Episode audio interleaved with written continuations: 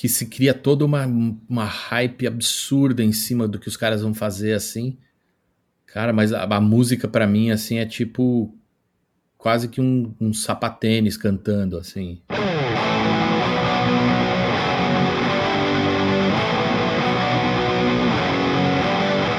Oi, ouvintes, bem-vindas e bem-vindos a mais um episódio. Não esqueçam, inscrevam-se no canal, aproveitem para apoiar, tem vários links na descrição. Na descrição tem também os links para você encontrar esse podcast na sua plataforma de streaming predileta. E hoje eu tô aqui com Igor Cavaleira. Olá, olá, tudo bem? Tudo bem, Igor? Tudo jóia. Você tá aqui hoje porque eu tô corrigindo um erro da primeira hum. temporada. Não teve baterista. Nenhum. Manca... Mancada, hein? Mancada. Então eu resolvi corrigir essa mancada em grandíssimo estilo. Ah, da hora. É, lembrando, galera, para participar da discussão, vocês podem mandar um e-mail para disco.canalcena.com ou fazer um comentário no YouTube. Lá no YouTube eu deixo também no finalzinho, depois que o episódio vai ao ar, a lista de tudo que os convidados mencionaram. Então, se você não entender, que é uma questão que muita gente fala, ah, eu não entendi o que a pessoa falou, vai estar tá lá nos comentários, vai buscar lá. No geral, as pessoas estão escutando esse programa em casa. Elas não estão, né? Assim, muita gente já voltou a trabalhar, já voltou a sair de casa, mas eu espero que as pessoas estejam escutando isso com calma em casa, porque daí elas não precisam ouvir de fone, elas podem ouvir num dispositivo e em outro dispositivo botar trilha sonora para essa conversa. Qual é o disco agora, depois que a gente já conversou e você já deu suas respostas? Qual é o disco que você acha que seria legal da pessoa ouvir de trilha sonora para o seu episódio? Putz, boa pergunta, meu. É... Cara, vamos, vamos ver. Acho que um, um, um disco assim que seria uma, uma trilha legal para rolar de fundo dessa, dessa história toda nossa aqui. Pode ser o, a trilha sonora do Wendy Carlos para o Laranja Mecânica, que é uma, uma releitura de, de vários clássicos do Beethoven, só que de uma forma meio que como eles enxergavam o futuro, assim, com sintetizadores e, e modulares, assim. Então, eu acho que isso caberia de alguma forma. Igor, você sabe o que você veio fazer aqui hoje? Eu tô, eu tô ligado, meu. Eu, eu tô meio que me preparando para essa esse desafio aí de, de mergulhar de cabeça em, nos discos e, e nas ideias que estão rolando, principalmente nesses tempos de quarentena e coisas mais. Ah, então a minha próxima pergunta você já meio que respondeu, que você falou que está se preparando. Eu sempre pergunto por último se você está preparado. Eu tô, eu tô sim, tô prontíssimo. Então vamos lá? Eu sou a Maia e esse é o disco.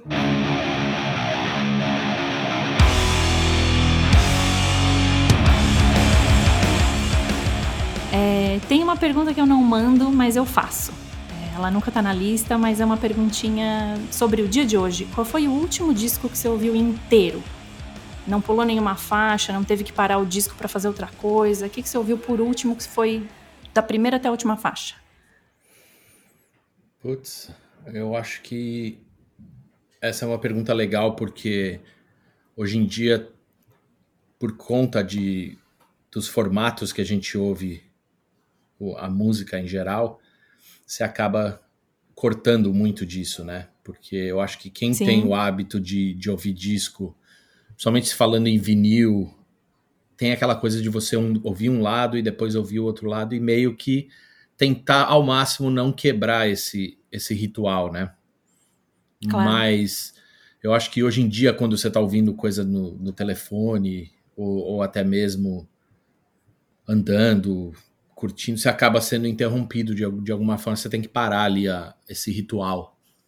Mas, putz, é, é complicado porque eu, eu, eu voltei a, a ouvi bastante disco durante a, a, pandemia. Isso aí é uma coisa que foi foi por um lado assim super especial, assim, de eu, de eu poder ouvir muito disco que eu tinha até comprado nas viagens e, e coisa que eu queria ter, mas que estavam até lacrados aqui na minha coleção por conta da falta de tempo mesmo, de viagens e de estúdio, tudo isso. Então, Sim. o lance da pandemia foi legal porque eu consegui me concentrar um pouquinho para tirar um pouco dessas teias de aranha dos meus discos, assim, e do, e do meu tocador de vinil, assim. Então, mas eu acredito que o último disco, putz, deixa eu ver, foi um, um, disco do Soul Wax, que é uma, uma banda da Bélgica, e eles fizeram um disco inteiro baseado num sintetizador dos anos 70, assim, que eles conseguiram emprestado de uma universidade e eles fizeram um disco inteiro, que é como se fosse uma viagem dentro desse, desse aparelho, desse sintetizador. Então. Nossa. Esse, esse foi o disco que eu consegui ouvir, assim, do começo ao fim. E foi realmente essa manhã que eu fiz isso. Então foi, foi o último mesmo. Ótimo, muito bom. E você já falou isso de, de ouvir uns discos que estavam encostados aí porque não deu tempo. Isso já encaixa na minha próxima pergunta, porque eu ia perguntar se tem algum disco que você redescobriu durante a quarentena, durante o isolamento. Um disco que estava esquecido e você, nossa, redescobri isso aqui, como é que eu não ouvia isso há tanto tempo? Tem sim, meu. Na verdade, isso, isso foi uma coisa legal também de você tá meio que fuçando em coisas que estavam meio paradas assim e um desses discos foi de uma banda que chama Tangerine Dream, que é até uma banda meio de, de rock progressivo, assim, dos anos 70, 80. E até hoje eles fazem algumas coisas, mas as coisas que eu curto deles são bem antigas. E esse disco chama Rubicon. Rubicon. E é, é, um disco maravilhoso, assim, que tinha um tempão, assim, que eu não, não, não tocava ele. E aí outro dia aquela coisa de você bater o olho quando você tá passando pelo, pelo vinil, assim. E, eu bati o olho e falei, ah, vou ouvir isso aqui. E aí realmente deu aquela coisa de redescoberta, né? Sim. Por que, que eu fiquei tanto tempo sem escutar isso? É, e é legal também porque eu acho que, eu acredito que esses, esses acidentes, assim, que, que rolam de você não ter uma intenção muito grande de, de, de ir atrás de alguma coisa e ela acabar acontecer, eu acho que são super especiais, assim principalmente se tratando de, de ouvir disco, porque muita gente acaba ficando muito, sei lá, querendo ouvir certas coisas e, e não, não, tentar quebrar certos rituais, né, de novo. Então acho que tem hora que um acidente de você tentando achar uma outra coisa, você acha, acha que você não estava esperando ali. Sim, exato. E você já mencionou um disco baseado num sintetizador dos anos 70 e um disco que é, assim, uma discografia de uma banda que você curte ali a parte dos anos 70 para os anos 80. Vamos para o outro lado. Qual foi o disco mais recente, lançado, assim, nos últimos, vai, dois, três anos, que te chamou muito a atenção, assim, que você gostou? Cara, foi um disco do vocalista do Neuroses, que chama Steve Von Till e ele, ele lançou um disco solo, assim, que é uma coisa meio meio spoken word, assim, aquela coisa do cara ficar falando, e ele, ele canta em algumas coisas, mas a, maioria, ele tem uma voz super deep, assim, meio Nick Cave, assim, e aí ele coloca umas ambiências no fundo, assim, uma coisa bem bem viajante mesmo. E Sim. esse é o disco mais recente, assim, que eu tenho ouvido, que, que é bem legal, assim, principalmente por isso, pelo lado de de ter uma, uma viagem diferente, assim, uma coisa bem mais de. Ele grava coisas na montanha, então ele, ele grava um monte de coisa que tá com ruído de, de bicho, como no mato, e aí tem barulho de vento, então é bem legal, meu, bem interessante esse disco. Você me levantou aqui uma curiosidade, existe, e você já falou em ritual antes, é um disco diferente de ouvir para você? Você tem que estar tá numa, numa vibe diferente, assim, para ouvir uma coisa que. Porque eu penso assim, um disco que é mais spoken word, a gente tende a ficar é, em silêncio e prestando mais atenção para ouvir, né? Porque não é uma coisa tão melódica que você cantarola junto. Como é que é para você escutar um disco desse? Eu acho que tem, tem realmente tem esse lado de você estar tá numa, num, num estado meio de espírito assim diferente mas acredito que dá também. Seria um disco que daria, de repente, para você colocar enquanto você faz uma, um rango ali, cozinha alguma coisa e coloca ele para. Pra... Você não tem que estar tá prestando tanto assim atenção. Ele pode também Entendi. funcionar funcionar como uma, uma trilha sonora do que você está fazendo ali. Ah, interessante, bem interessante. Qual foi o primeiro disco underground, assim, independente, nacional do Brasil que você escutou? Cara, independente, com certeza aquela coisa de, de você não estar tá ouvindo por, pelo rádio ou, ou, ou, como, é, como que era, principalmente nos Isso. anos 80, assim, que tava tocando e aí você acabava tendo que ouvir porque estava na sua orelha, foi o primeiro do Ratos de Porão, Crucificados pelo Sistema. Eu lembro de, de entrar numa loja em, em, BH, em Belo Horizonte, e tá tocando e, e eu pensar, meu, o que, que é isso? Meu? E querendo ou não, esse disco ele é revolucionário por, pelo fato dele ter essa coisa independente e, e ter essa coisa de, de realmente pioneiro no Brasil, né? Principalmente nessa parte de punk e hardcore.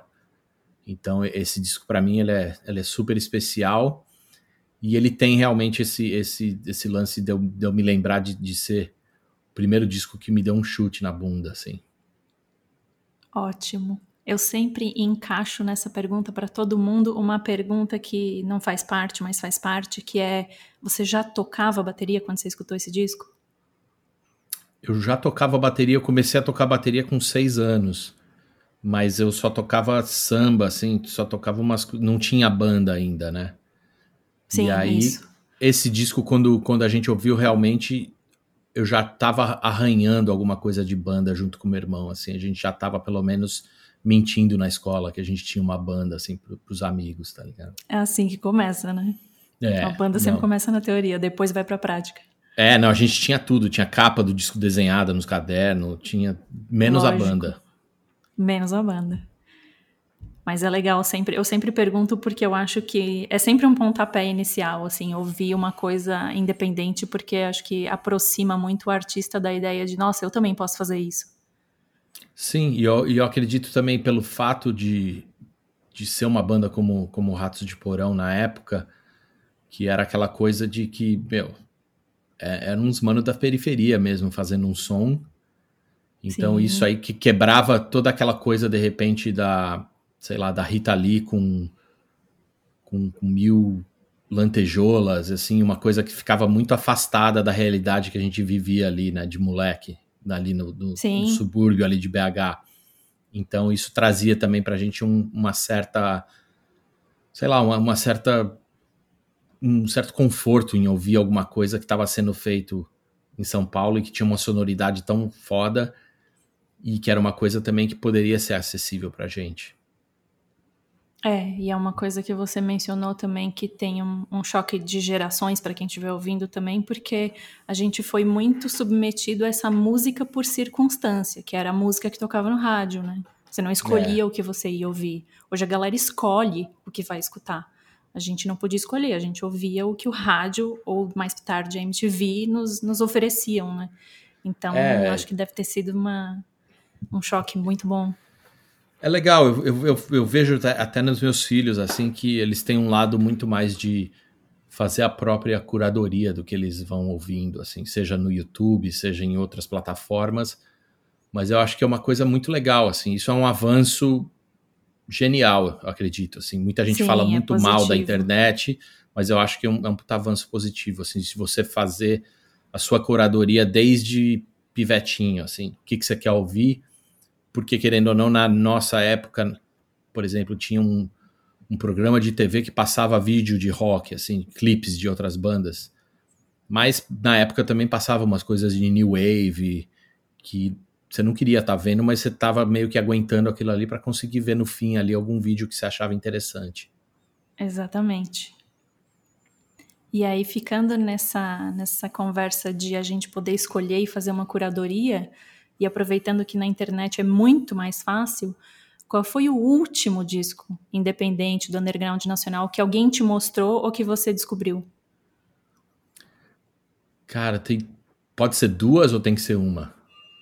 Pode ser duas, porque o Estevam quebrou o protocolo e daí ele abriu o precedente, aí eu tenho que permitir que as pessoas deem duas respostas. Tá vendo? É culpa dele de novo, né? É tudo culpa dele, é insuportável. da hora. Então, ó, vamos lá. É, um amigo meu é, me mandou via WhatsApp, assim, um, um, um link de YouTube para uma banda que chama Certos Porcos, que são os caras lá de Belo Horizonte que eram de uma banda que chamava Holocausto, na época do, do metal ali dos anos, meio dos anos 80 ali. E esse foi o último, um dos últimos links assim que alguém me mandou. E absurdo, assim, aquela coisa bem, bem do, do hardcore mesmo, bem crua. e, e, e, ao ponto, assim, que, que eu acho que às vezes eu sinto falta em, em, certas em certas bandas, assim, que ficam muito polidas, assim, muito profissionais. Então, Sim. Esse, esse foi um disco, o nome do disco se chama Ódio, e a banda chama Certos Porcos. E aí o segundo, só engatando aqui, é de um cara que chama Felinto, que é aí de São Paulo, é um produtor. E a mesma coisa, me mandaram um link dele fazendo uma, uma session ao vivo no YouTube, uma coisa mais experimental assim, e eu caí de costa, assim, aquela coisa totalmente underground, nacional, que, que quebra a barreira. Então, esses dois foram os dois últimos assim que eu recebi. Eu vou ter que ouvir os dois porque eu não conheço, então já eu, vou botar eu, na minha lista. É, eu mando os links depois também, se caso alguém tiver dificuldade para achar as coisas que eu tô falando. Ótimo. E agora, uma questão também que tem a ver com a internet, ou não, né? Mas um disco que saiu, ele é contemporâneo a você, não é aquela coisa assim, ah, o primeiro do ACDC, não ia ter como a gente ouvir em 77, sei lá, 78 mas um disco que saiu, você já era assim, adolescente ou adulto quando saiu, e você não ouviu. Você resolveu ouvir, tipo, 5, 10, muitos anos depois que o, que o disco saiu, você falou, ah, vou ouvir isso aqui. Cara, eu, eu vou falar que essa, essa pergunta, ela, ela é super difícil, né? Sim. Não é, uma, não é uma pergunta tão fácil, assim. Você tem que dar uma, uma caçada ali no seu hard drive da cabeça, assim, para para lembrar certas coisas que passaram batida e que depois de repente você foi buscar de alguma forma. É mas é para mim um... essa ideia. É, mas é, é, e também é uma coisa muito legal, um exercício super legal de fazer, porque realmente tem certas coisas que acabam esquecidas, você nem lembra mais, né? Mas uma banda Exato. que para mim aconteceu isso é uma banda que chama Throbbing Gristle, que é uma das primeiras pioneiras assim do, do, som industrial, assim, bem antes de Nine Inch Nails e Ministry, os caras já estavam fazendo uma coisa que era chamada de música industrial aqui na, na, na, Inglaterra, e o disco se chama Annual Report. E aquela coisa, eu lembro de comprar o disco, achar interessante, mas não, realmente não, não ouvir ele direito, e depois de vários anos assim, ouvir ele, e falar, mano, esse disco é muito legal, cara. E, Sim. E, e acho que também não, não tem problema nenhum em admitir que demorou algum tempo para você conseguir digerir aquilo e entender melhor.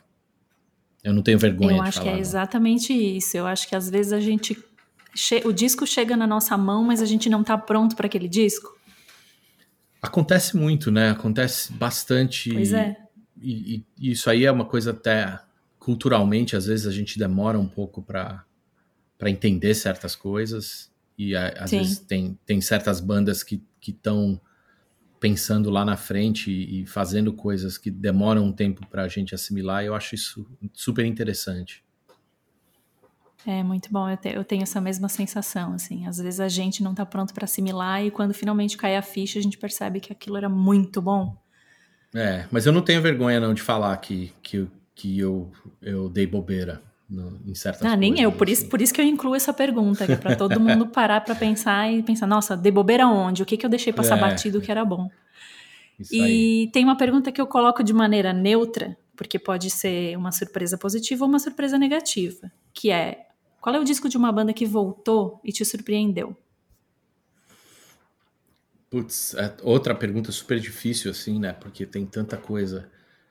E eu, eu vou te ser muito sincero, assim, a maioria das bandas que voltaram e os discos se fizeram um disco novo com composições novas assim, não tem muita coisa que eu acho legal. Tipo, vou, vou até falar, sei lá, até mesmo Black Sabbath, por exemplo, o disco que eles fizeram há pouco tempo, eu não achei tão legal. Mas uma banda que conseguiu fazer isso depois de ter acabado e ficado um tempo sem fazer nada e depois voltou foi o LCD Sound System, que é, é uma banda muito legal, assim, do, do underground uh, americano, assim, que também tem essa coisa um pouco mais de misturar eletrônico com rock, assim, e o disco chama American Dream. E é, foi o disco de volta deles, assim, que eu achei muito foda. Você sabe quanto tempo, mais ou menos, eles ficaram parados? Eu não, eu não lembro. Cara, eles, eles ficaram alguns anos, eu acredito que uns três ou quatro anos parados. Eles anunciaram o último show, tudo, fizeram toda aquela, tá. aquela baboseira que, que muita gente acaba fazendo e volta depois de um tempo. É. Que eu acho, que eu acho meio tosco, assim, mas cada um sabe o que tá fazendo. Mas o Sim. disco é muito bom, né? Ótimo. Tem um disco que você esperou muito e aí quando ele finalmente saiu ele te desapontou muito? Essa eu vou dizer que a maioria das pessoas fala tem, tem vários. é lógico que tem, né? É, é. Tipo, para mim um dos discos que eu fiquei esperando um, um baita tempo assim. E eu lembro que na época foi criando toda uma, uma coisa por trás meio misteriosa assim, foi o Daft Punk com, com o último disco deles que, que para mim também é uma banda muito legal, assim, que eu, que eu piro nas coisas, das produções dos caras desde vários anos, assim. E eu lembro que foi foi uma hype absurda, assim, até sair, quando saiu o disco dos caras, eu achei uma porcaria, meu disco, cara. Até hoje, assim, eu acho muito, muito zoado, meu. Aqueles discos que a gente volta e pensa, não é possível, será que eu tô errado? Porque está todo mundo falando bem e aí não é bom, né? É, mas é, a galera nem, nem sei se falou tão bem assim. Eu acredito que pelo menos as pessoas da, da minha, do, que, eu, que eu convivo assim, e que eu, as coisas que eu leio, todo mundo ficou um pouquinho decepcionado. É, logicamente que os caras são de uma, uma, outra, uma, uma outra pegada, eles tinham um, um, hit que tocava no rádio, e aí isso aí acaba alavancando o disco inteiro, mas o disco em si eu achei Sim. muito ruim. Né? Sim, sim. Um disco que, que o hit era só o que tinha, né? É, bem, bem, muito raso, meu. Tem um disco polêmico que você gosta? Aquele disco que você fala que gosta e a galera já olha meio assim, como? Como, como assim você gosta desse disco? Cara, tem. É, é muito louco porque eu fiquei pensando em que seria um disco polêmico, né, na minha coleção, assim. Exato. E aí eu, eu, tenho, eu tenho um disco de um artista que chama Ryoji Ikeda, que é um cara japonês, que é um, um artista plástico, assim, e ele fez um disco que chama Solar System, que é o sistema do Sol, né, sistema solar. E esse disco são só umas frequências, assim, de, de cada cada frequência ele, ele colocou de uma coisa meio que com um desenho, então vai, vai seguindo esse desenho no, no, disco. Então é uma coisa que eu acho que a maioria das pessoas que eu, que eu mostro, assim, ninguém entende, assim, acha que eu estou viajando, meu, de, de, achar legal isso, sabe? Então acho que tem esse lado é, polêmico. É uma... Sim. Pelo lado de que ninguém entende, mas eu acho legal pra caramba o que, o que o cara fez, e assim, a sonoridade, principalmente eu gosto muito às vezes de ouvir disco com fone de ouvido, né? Então ele tem essa coisa de você meio quase que entrar numa trip assim com, com o disco. Então, mas ao mesmo tempo eu lembro de pelo menos quando eu comprei o disco mostrar para umas três, quatro pessoas e eles ficarem tipo, hã? Não entendi isso aí não. não nada. É, não sei o que você tá falando não. Não tô achando nada interessante isso, sabe? Eu vou ter que ir atrás, porque esse disco tem uma, uma cara de disco performance, assim, que me lembra o outro disco que foi mencionado aqui pelo João Lemos do Molho Negro, que é o disco que o cara escreveu para as plantinhas e vendia na floricultura. E eu esqueci de novo o nome do disco. Mas oh, estão aí na mesma parece, linha. Parece interessante isso. É, é, isso aí eu vou te mandar, porque você vai gostar. O cara escreveu um livro, Legal. um disco para as plantinhas e só vendia na floricultura. Então, como ele só vendia na floricultura, ele é raro e a galera luta para conseguir uma cópia. Acho que ele foi relançado depois, mas é. Pô, que é legal. Isso. É, um disco de um super grupo. Esse aqui também todo mundo fala, bom, praticamente todos. Disco de um super grupo que quando finalmente saiu você falou, não tem nada de super aqui, esse disco é muito ruim. Cara, eu, eu não diria muito ruim assim, mas um, um disco que para mim eu, eu, achei muito, sei lá, muito sensal, assim, que não, não acrescentou nada foi o Probot, que é um, um projeto do Dave Grohl, que ele reuni, reuniu um monte de gente de metal, assim, o Leme, até meu irmão participou de uma das tracks, assim. Uhum. E aí eu uhum. lembro de, de falar, meu, puta, que time que esse cara tá colocando e ler alguma coisa a respeito, assim, e falar, meu, isso aqui vai ficar muito animal. E aí quando eu ouvi, eu achei que, era muito, sei lá, muito sem graça, assim, muito também previsível. Eu acho que esse lado também é uma coisa que às vezes as pessoas que quando fazem esses super grupos assim esquecem de tirar um pouco a pessoa da, da zona de conforto para fazer algumas ah, coisas sim. diferenciadas. Então acaba ficando um monte de caricatura deles mesmos assim. Então eu achei é. totalmente desnecessário esse disco assim, mas eu lembro de pirar na hora de ler o tipo, vamos dizer assim, o, a escalação do time, né? E, é, e depois, teve bem isso. Depois, quando eu ouvi, eu falei: ah, não tem nada demais isso aqui, não. Não tem nenhuma música que eu acho muito foda. É verdade, é um disco no... que agora, pensando assim, eu lembro mais da capa do que, do que, tu tem, do que tem dentro. É isso aí. E, e o disco também, tipo, não, não diria que é um disco ruim, meu. Não, eu acho que não chegaria nesse nível, mas é meio para mim foi meio broxante pelo lado de não ter nada de muito interessante rolando. É, é que as pessoas interpretam isso de uma maneira meio agressiva quando a gente fala, mas é um disco que, se não existisse, é, não ia fazer falta. É, não é que ele é ruim. Não, não, não muda nada. Mas ele não mudou nada. Eu é. acho que o ruim, é, o ruim é até mais legal. É, pelo menos você lembra do ruim, né? É, incomoda. Eu acho que o ruim é, é, Eu acho mais legal você ter uma coisa que é considerada muito ruim do que uma coisa meia boca. É, medíocre que fica esquecida, né? É. E aí, entrando justamente nessa questão de expectativa e criar hype e levantar muito um negócio, qual que você considera o disco mais superestimado da história? Cara, eu não consegui achar um disco, mas eu achei uma banda que fica fazendo isso várias vezes, assim, que eu acho que é o Coldplay, assim. Que é uma coisa que, hum. tipo, do, das, das coisas mais, não diria moderno, mas de, de um tempo para cá, que se cria toda uma, uma hype absurda em cima do que os caras vão fazer, assim. Cara, mas a, a música para mim, assim, é tipo quase que um, um sapatênis cantando, assim.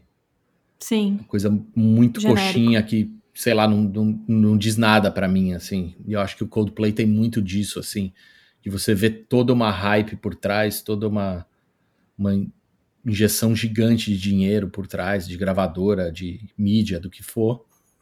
Mas a música em si, para mim, é tipo muito zoada.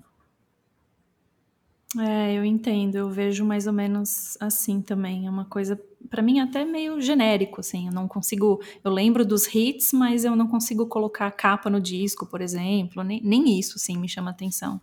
É e, é, e, acredito que, tipo, toda essa hype, assim, ela, ela é uma hype muito gratuita, assim, não, não tem porquê. Sim. Não vai mudar a vida de ninguém. Também é aquela coisa, né? não. né? Não vai ser o disco que daqui 20 anos a pessoa vai falar: ah, eu montei uma banda porque eu ouvi esse disco do Coldplay e ele mudou minha vida. Eu não consigo ver isso acontecendo. É, eu, putz, eu, eu acho difícil, mas também se, se rolar, quem sou eu para julgar? Deve claro. ter gente que ama esses caras, assim, mas como o lance é direcionado, assim, para mim, eu falo mesmo na lata, mesmo, não acho legal, não. Sim. E essa pergunta, a gente sempre está falando aqui, né? Quando eu pergunto do disco mais superestimado e do mais subestimado, a gente geralmente está falando do mainstream, porque a gente está falando do que teve muita mídia em cima, muita, muita imprensa, muito tudo em cima. E o contrário é onde a gente entra agora, que é o disco mais subestimado da história para você. Putz, esse também foi super difícil eu, eu, achar alguma coisa, porque, querendo ou não, eu acho que tem, tem o seu lugar, assim, seu espaço. Mas tem uma banda que chama Goat, que é bode, né, em inglês, a, que é da Suécia, e eles fizeram um disco que se chama Requiem. E é um absurdo assim esse disco, assim, uma coisa experimental, muito muito animal assim, e para mim ele entra um pouco nisso aí porque é um disco que eu acredito que se fosse trabalhado de uma forma mainstream assim, com toda essa injeção, ela poderia ser uma outra coisa assim. Sim. Então eu acredito que ela que ela caiba nessa categoria de que é tão underground, mas eu acredito que o, o underground deles não é por conta da sonoridade, mas sim por conta de não ter a, os ganchos certos para fazerem acontecer. Sim, uma, uma mistura de falta de espaço com falta de divulgação, assim. Isso. É. Tem um disco, não necessariamente polêmico, mas tem um disco que você considera incompreendido, que você acha que sofre um preconceito, assim, entre a galera e você acha que é porque não, não, não entenderam direito o que, que aquele disco queria dizer? Cara, tem, tem sim, meu. Tem um disco de uma banda que chama Crass, uma banda punk do, da, lá bem do comecinho, assim. E eu lembro que eles lançaram um disco que chama Christ the Album. E é cheio de, sei lá, tem, tem umas coisas meio instrumentais que fogem um pouco desse lado punk, assim, que era na época mais agressivo e cru. E Sim. eu lembro de muita gente não entender, assim, e ficar tipo, mano, o que, que, que esses caras estão fazendo? Mas eu, até hoje, assim, eu super defendo esse disco, porque eu acho que ele ele tava ali para quebrar essas coisas mesmo, para mostrar que tinha muito mais na, na arte que os caras estavam fazendo do que só o, aquela coisa de dois acordes e, e, ficar gritando, tá ligado? Então, acredito que o Crash quebrou muito isso, quebrou muita barreira por conta disso e esse é um dos discos que eu acho que é super incompreendido de alguma forma. E é tão irônico você ter que falar isso, né? Porque só aponta como o punk era para ter sido uma coisa que quebrava regras e daí era cheio de regras. Ah, é, mas isso, isso aí a gente a gente vê muito claro, né, em tudo, assim, que quando, quando se fala em punk, assim, acaba virando uma coisa que é quase uniformizada, assim, que, Sim, que foge é, é totalmente da, da, da, ideologia, é, então é, é, engraçado, assim, tem, tem até uma das bandas que eu mais curto, que é o, o Black Flag, né, aquela banda dos Estados Unidos, eles tinham um pouco disso, assim, que os caras não se vestiam que nem punk, assim, eles, eles tinham um visual meio Sim. de dos moleques só, assim.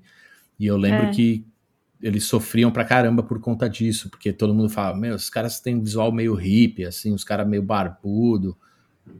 E numa época que tava todo mundo de moicano, com, com a jaqueta cheia de, de, de pet, assim, os caras não, não se encaixavam. Sim. Só que o, se a gente analisar, o, o verdadeiro punk era os caras, né?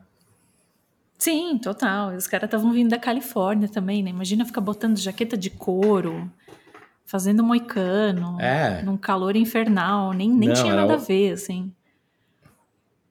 É, não, era uma outra pegada, assim, mas eu acho que isso é legal de mostrar um pouco. Acho que o Crash fez bastante isso, acredito que o Black Flag também, o Dead Kennedys. Essas bandas mostravam que, tipo, você não precisava de ter um moicano de dois metros para ser punk, né?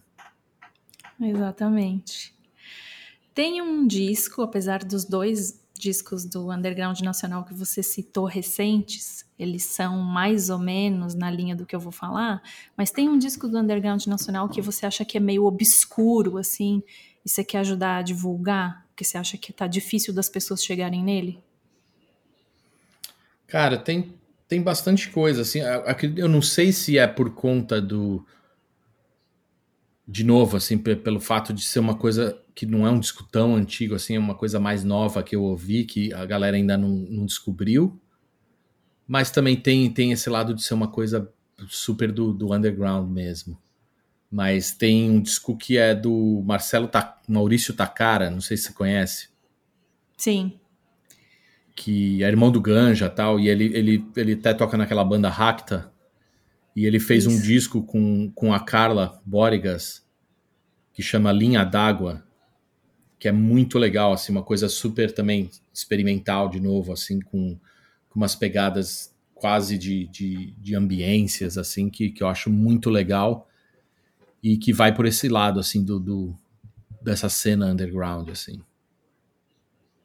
É, e esse lado do underground mais experimental também, Takara e, e, outras bandas e outros artistas, é legal você citar, porque às vezes não é nem necessariamente que é obscuro, mas é que é uma galera que tem uma produção tão prolífica, assim, eles lançam bastante coisa e às vezes não, assim, passa batido sem querer, sabe? Porque tem bastante é, coisa não. saindo. Sim, sim, eu acredito que. E também eu acho legal também de mostrar que o underground não é só aquela coisa que é assustadora para certas pessoas. O underground ele, ele vai muito além de, de, de, ser só o lado barulhento das coisas. Eu acho que ele tem toda uma outra pegada por trás, assim, que eu acho super interessante. Exatamente. E aí vamos para uma pergunta que geralmente me dizem que é difícil. O disco que você mais ouviu na vida? Ah, ele, putz, é, é, lógico que é difícil porque eu tento ver numa, sei lá, uma competição assim qual que eu ouvi, mas eu acredito que foi o primeiro disco do Black Sabbath, pelo fato assim de, de desde pivetinho assim eu pirar nesse disco assim e até hoje se eu coloco ele assim eu, eu piro e e a, acho que esse foi o disco que chegou até a furar assim de tanto tanto a gente tocar eu e meu irmão. Esse é daqueles que você teve CD, LP e cassete. É, todos os formatos possíveis, assim. E, e meu, no telefone, aonde foi, eu, eu tenho um pedaço dele. Muito bom. E parecido com aquilo que a gente falou antes de um disco que passa batido e aí a gente não tem muito a, a capacidade de assimilar na hora e depois a gente assimila e aquilo faz mais sentido. Eu queria te perguntar o contrário. Tem um disco que para você perdeu o brilho, que hoje é adulto, com as referências que você tem, com tudo que você já viveu e ouviu, você ouve o, o disco e pensa, putz, isso aqui não é tudo isso. Eu era deslumbrado com isso naquela época, mas ouvindo hoje eu vejo que não, não é tudo isso, não. Tem, tem várias coisas, assim, que, sei lá, eu, eu acredito que muitas dessas coisas vão muito do modismo, né? Eu acho que Sim. certas coisas, ela, elas saem de porque numa época que foi uma moda, assim, a, certos discos ficaram muito muito caricato de uma de uma época assim. E aí eles acabam caindo nessa coisa de você de repente ouvir ele uns anos depois e, e, perder todo esse esse lance que tinha de repente na época que ele saiu né? Mas acredito que muita coisa do do que eles chamavam de grunge assim dessas bandas Sim. eu acho que tem um pouco disso assim. Umas bandas tipo sei lá Blind Melon que, que eram, é, eram meio que me surfando na onda assim do grunge assim que na época até quando eu ouvia essas coisas eu achava interessante pelo fato de estarem num contexto total com, com outras coisas assim mas hoje que eu ouço eu acho bem bem tosco assim até mesmo Stone Temple Pilots esse tipo de coisa assim. Eu acho que isso para mim representa muito esse lado de, de perder o brilho nossa, eu vou te pedir muito para dar mais uma chance então para o disco do Blind Melon que se chama Soup, porque eu acho esse disco cada ano que passa mais legal. Eu realmente gosto é, desse então, disco de verdade, assim. É, mas é, é muito louco porque o, o Blind Melon para mim, logicamente eu não, não conheço muito, mas ele, ele caiu um pouco desse lado de eu conheço mais as coisas que foram hit, né? Claro. E, e eles, para mim, são, são umas coisas que, tipo, hoje em dia eu ouço assim e me remete muito a essa época que tinha uma overdose de banda, todo mundo muito igual, assim. Ah, sem dúvida. O que você está falando do grunge, a gente pode aplicar exatamente idêntico para falar do new metal. Ah, com certeza, com certeza. Né? Um monte de banda igual, um monte de banda que é. você começa, chega uma hora que você se perde, já não sabe mais de quem é a música porque tudo tem um é. ou dois hits, tirando ali o Korn, as bandas que foram maiores. Você pega bandas que tiveram um, dois hits e, e se perde, assim, nesse, nesse espaço cheio de banda. Com certeza, com certeza. Mas, como eu falei, assim, para mim o que, o que mais perde o brilho nessa, nessa história toda é realmente quem, quem tá meio que surfando a onda ali. Sim. E, e no, independente do estilo, assim, o grunge foi só um exemplo, mas isso acontece, meu, praticamente todo ano, com, quando aparece alguma coisa nova. Exatamente. Bom, você já me deixou muito feliz porque você está quebrando o estereótipo do metaleiro e é isso que eu quero fazer nesse programa. E deixa a próxima pergunta ainda mais legal, porque você já falou de tanta coisa diferente e agora eu quero saber qual é o disco que mais destoa da sua coleção. Cara, essa também foi, foi muito engraçado, porque eu tive que parar para pensar, assim, porque para mim a coleção é tão. Sei lá. Já é super eclético, assim. né? Então. É, super eclético, diferente. Vai ser difícil. Eu, é, mas aí eu, eu falei, putz, eu tenho um disco que eu comprei uma vez, assim, que. Não, eu até nem sei por que, que eu comprei, mas que ele tá ali na coleção e é, é um disco do Bozo, tá ligado? Do, do palhaço. Olha só. E de dar aquela Meu coisa de você estar tá garimpando uns vinil assim. E aí eu falei, mano, um disco do Bozo, isso aqui é muito bizarro, vou comprar. E aí acabei comprando. E aí, esse é um disco que na, na minha coleção, assim, quem vê fala, como que você tem um disco do Bozo, do palhaço, com, com as músicas que, tipo, meio que do show dele na época, assim. E, e foi um disco que ele... você comprou adulto. É, de entrar na loja, assim, tá mexendo num, num monte de, de. num sebo, assim, de vários discos e ver o disco do Bozo e falar, ah, meu, vou ter que comprar isso aqui, isso aqui é tão bizarro que deve ser interessante. Não, perfeito. Você respondeu da maneira perfeita, porque se você dissesse, ah, eu tenho o disco do Bozo que eu trouxe da minha infância e está comigo até hoje, não ia destoar tanto quanto entrar numa loja, tirar o cartão de crédito do bolso e levar um disco do Bozo para cá, para casa. Então tá perfeito. É, Resposta. Eu, eu, eu, fiz isso 10 mesmo. De 10. Não tenho, é, eu não tenho vergonha, não. Eu fui lá e comprei o disco do Bozo. Muito bom. Tem um disco Agora, essa aqui eu vou ter que dar todo um contexto, tá? Que a pergunta é: um disco do underground nacional que você acha que deveria ter estourado? E aí, para contextualizar o que, que é estourar no Brasil em 2020, 2021, a gente hum. sempre usa como medida ratos de porão ou crisium. E a explicação dessa medida que eu estabeleci, esse parâmetro que saiu da minha cabeça, é porque assim, a gente está num ponto hoje do, do mundo que o maior tamanho que uma banda brasileira vai chegar é esse, é Ratos ou Crisium. E aí tem gente que pensa sempre assim, nossa, por que, que ela não usa Sepultura de, de medida? Aí eu falo, gente, falo pra minha cabeça, né? Sepultura não serve de medida porque se eu agora chegar na casa da minha mãe, abrir a porta e falar a palavra sepultura sem contexto nenhum, ela sabe que eu não tô falando de um túmulo. Ela sabe que eu tô falando de uma banda. Qualquer Verdade. pessoa, assim, qualquer vó a nossa avó, assim, você chega na sua avó e fala, vó, Sepultura. Ela vai falar, ah, aquela banda. Então, o Sepultura, o que o Sepultura fez ali, o que você fez com seu irmão, não tá num parâmetro que eu posso usar mais. Porque não vai mais acontecer daquele jeito. É muito é. grande. Então, para ficar realista, eu criei um parâmetro que é: gente, uma banda estourar é uma banda viver de banda. É não precisar ter um emprego de dia e é viver de banda de uma maneira digna né? Não é viver de banda contando centavinhos. É viver de banda mesmo. E aí eu sempre uso Crisium e Ratos, assim, porque eu acho que é. são as medidas mais justas, assim, desse parâmetro que eu criei. Entendi. Tem um disco, então, do Underground Nacional, que você acha que deveria ter estourado e ficado nesse tamanho? Cara, eu, eu acredito que o Dorsal Atlântica é uma das bandas que, que teve alguns discos que, por algum motivo, não não, não consigo entrar em porquê ou, ou como que aconteceu, mas eles, na minha visão, poderiam ter tido esse, esse tipo de estouro, assim, que você está falando. Porque é uma banda, para mim, super revolucionária, assim, do, da cena underground e que meio que ficou nesse, nesse underground, nunca conseguiu quebrar um pouco mais do que. Mas aí também quem sou eu para falar o porquê disso, né? Mas eu, eu, vejo como um lado um pouco injustiçado, assim, dos caras não conseguirem um, um, uma coisa que, pelo fato de, de eu achar os discos dos caras muito foda. Você acha? Eu tive essa conversa com o Max no episódio anterior e também é uma coisa que eu desenvolvi na minha cabeça, pensando assim é, em como era a mídia nos anos 90, principalmente. Você hum. acha que, de certa forma, a mídia criou uma caixinha e, tipo assim, ah, do Brasil a gente já tem o, o Sepultura, vamos ver outras bandas de outros países?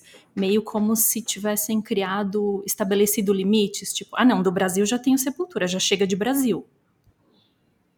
É, não sei, meu, é difícil, né, saber pois é. como que... É, é, não, porque do mesmo jeito que não dá para saber não tem uma medida, uma fórmula assim para coisas que estouram ou que acontecem. Eu acho que o outro lado também é, é super misterioso de saber, meu. Sim.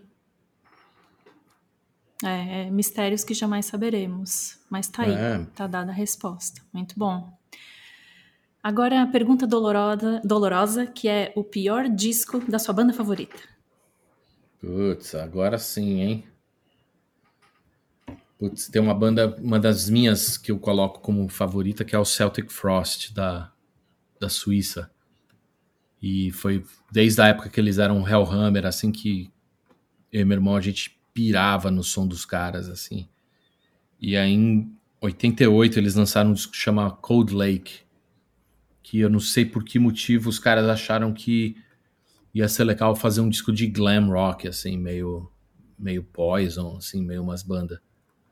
E eu lembro também que foi uma decepção, assim, horrível, assim, para uma banda que você, se acompanha, assim, a, a discografia dos caras, assim, só tem coisa muito legal, assim. Eu lembro quando saiu esse disco, assim, a gente caiu de costa, de tão ruim que é, meu. Esse disco já esteve aqui nessa mesma resposta. que bom. É, o Max falou a mesma coisa, e aí eu completei só falando, nem me lembro se eu falei isso para ele, eu só pensei, mas assim, até a capa desse disco dá vontade de não ouvir. Não, meu, é tudo errado. É tudo errado. Tudo errado. Os caras ali, meu, bola fora total, meu. É, acontece, né? Por isso que eu botei acontece. essa pergunta, porque por mais que seja doloroso a gente falar isso, se a gente cavocar bem nas bandas que a gente mais gosta, sempre tem uma bola fora. Tem, tem. Todo mundo acaba dando uma pisada ali. É, eu não lembro se eu te mandei essa pergunta, mas eu vou perguntar mesmo assim. Tem disco de projeto paralelo que você acabou gostando mais do que os discos da banda original, das pessoas envolvidas?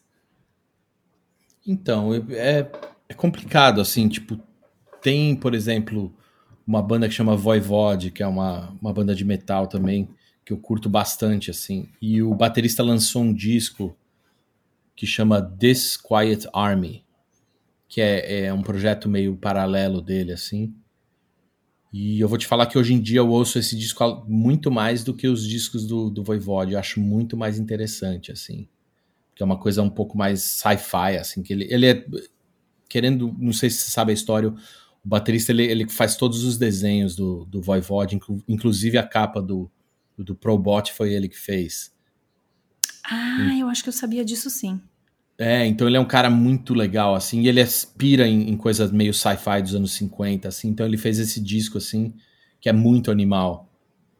E aí, acabou que eu acho esse disco mais legal do que os discos do Voivode, assim, mais interessante. Mas esse é meio que meu exemplo disso aí. Sim, mas é, eu, eu pus essa pergunta porque sempre tem, assim, às vezes o projeto paralelo acaba levando é, mais na linha que você queria que a banda original fosse, assim. Então, muita gente tem um, um disco de projeto paralelo que curte muito. E voltando para as perguntas meio dolorosas ou meio difíceis de escolher uma resposta só, qual é o disco que você queria poder apagar da memória para ouvir de novo pela primeira vez? E assim, você tem duas opções. Você pode apagar da memória e ouvir de novo pela primeira vez exatamente como foi a primeira vez. Você pode voltar no tempo e, e, colocar todo aquele contexto, tipo, nossa, eu era adolescente, foi assim, assim, assim. Ou você pode querer apagar da memória e ouvir pela primeira vez hoje, com as referências que você tem hoje. Qual é o disco? Cara, é, é muito boa, assim, essa pergunta, assim, mas eu lembro de um dos discos que teve mais impacto, assim, de, de sair e a gente ficar desesperado, assim, para ouvir. Quando ouvir, ter aquele impacto de você quase cair no chão, assim, duro, foi o, o Hell Waits, do Slayer, que é o segundo disco dos caras, assim, que até não é o mais falado deles, assim, o mais falado sempre é o Raining Blood e tal, mas o Hell Waits, para mim, eu lembro que quando saiu, se eu tivesse a chance de voltar no tempo para ter aquela mesma sensação de quando a gente ouviu pela primeira vez, assim, foi muito foda, assim. Então, é, é, esse disco para mim marcou muito por conta desse desse impacto que teve na época, assim, da gente ouvir e falar, meu, isso aqui é do outro mundo, isso aqui é muito, muito, os caras estão muito foda, meu. Para você foi uma sensação de tipo, nada vai ser mais extremo do que isso?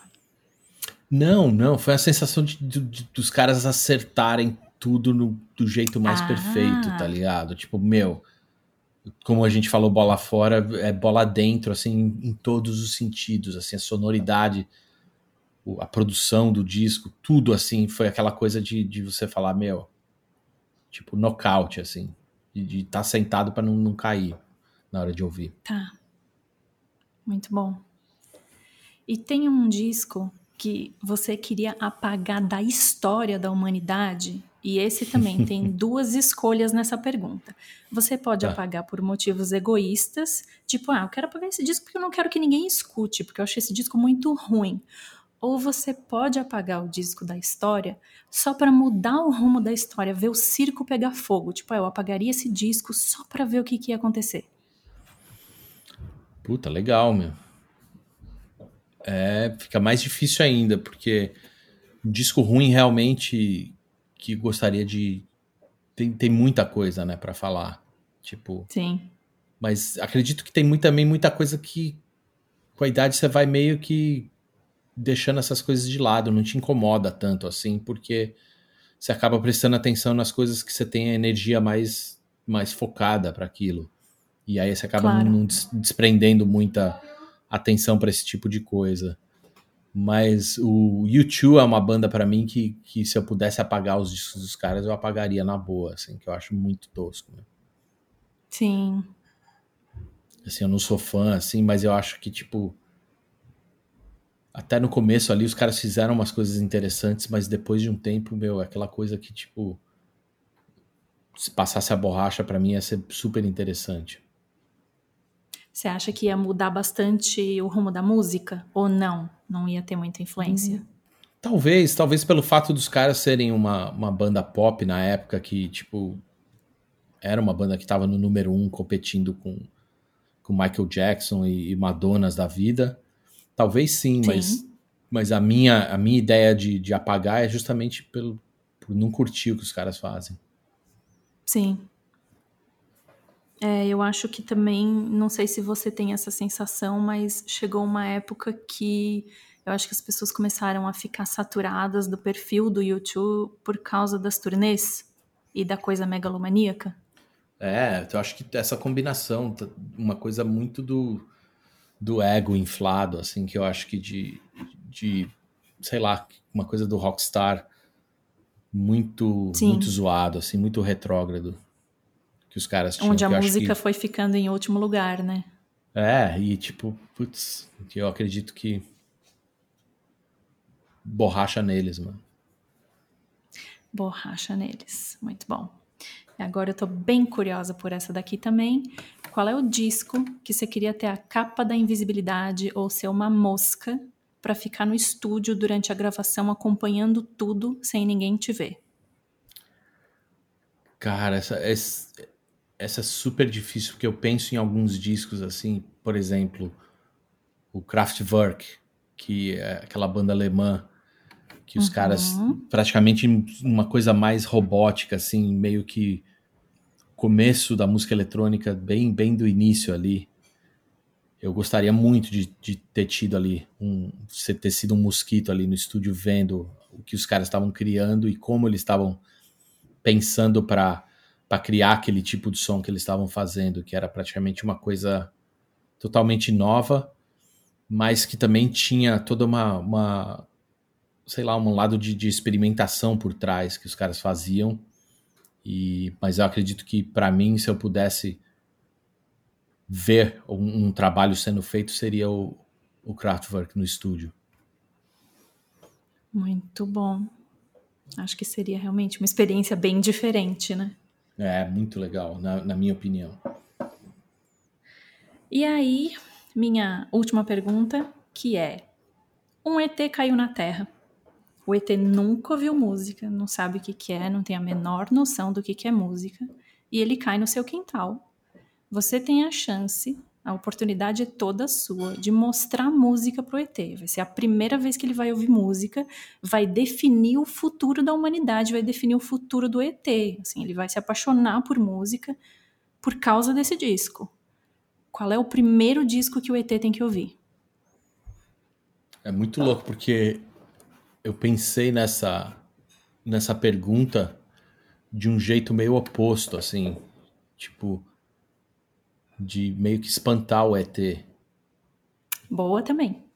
Então eu, eu mostraria pro ET assim para ele tipo desencanar da gente que meu não tem jeito, a humanidade tá, tá totalmente zoada. E eu mostraria para ele o disco do Brigada do Ódio, que não sei se você conhece, que é é um split que eles fizeram com olho seco nos anos 80. E não, é o disco mais barulhento da história do mundo, meu. Você pode pensar, é esse disco, assim. Se eu tivesse um jeito de mostrar pro ET, assim, tipo, meu, desencana, não vem pra cá, meu. Aqui tá tudo zoado. Eu mostraria o Brigada do Ódio para ele. Olha só, e o disco é dos anos 80 e ainda define o mundo em 2021. Veja só. Define total, total, meu. É, é o disco espanta qualquer coisa. Putz, é. Às vezes eu acho que o ET não, não nem vem para cá porque é exatamente isso, assim. Só se ele cair mesmo sem querer, porque por que ele viria, né? É, não, o ET, acho que ele, não sei, acredito que eles estão observando de alguma forma o que está rolando aqui e só só só estão dando risada de, das cagadas que estão sendo feitas cada vez mais. É verdade. É exatamente isso. Muito bom. Considerações finais? Pô, brigadão por ter dado essa chance aí de dar um, dar um mergulho, como eu falei, na minha coleção de discos, assim, de, de ideias e lembranças. Foi bem interessante. Brigadão. É verdade, a gente abre um baú, né? Eu agradeço sua participação, agradeço você dedicar um tempinho pra gente. É, e eu quero saber quem é que você desafia para estar tá aqui no seu lugar mais para frente, que você acha que ia ser legal de responder essas perguntas. Cara, como, como a gente falou bastante assim da, da cena underground, de coisas underground, eu gostaria muito de lançar esse desafio para o Douglas, que é o guitarrista e vocal do Death Kids, que na minha opinião é uma das bandas mais legais que está tá acontecendo assim na, na, na cena underground, do, não só do Brasil, mas os caras estão estão fazendo toda uma história aqui na Europa e Estados Unidos, em vários lugares. Então eu gostaria muito de ouvir o que ele tem para falar dentro dessas perguntas e dessas respostas. Então o desafio tá tá feito. Muito bom, desafio lançado. É, eu então agradeço a sua participação. Gente, não esqueçam para deixar comentários no YouTube ou então mandar um e-mail para disco@canalcena.com. Eu vejo vocês no próximo episódio. Valeu, Igor, e até mais. Valeu. Brigadão, valeu. Disco é um podcast independente apresentado por mim, Maia Melchers. O roteiro desse episódio foi feito por Maia Melchers. A edição desse episódio foi feita por Estevan Romera. A foto da thumbnail desse episódio também foi feita por Estevan Romera durante o show do Cavalera Conspiracy em Lisboa, em dezembro de 2019. A música de abertura é do Rick Chain. O canal Cena gentilmente abriga esse podcast, e os links de apoio estão aqui na descrição.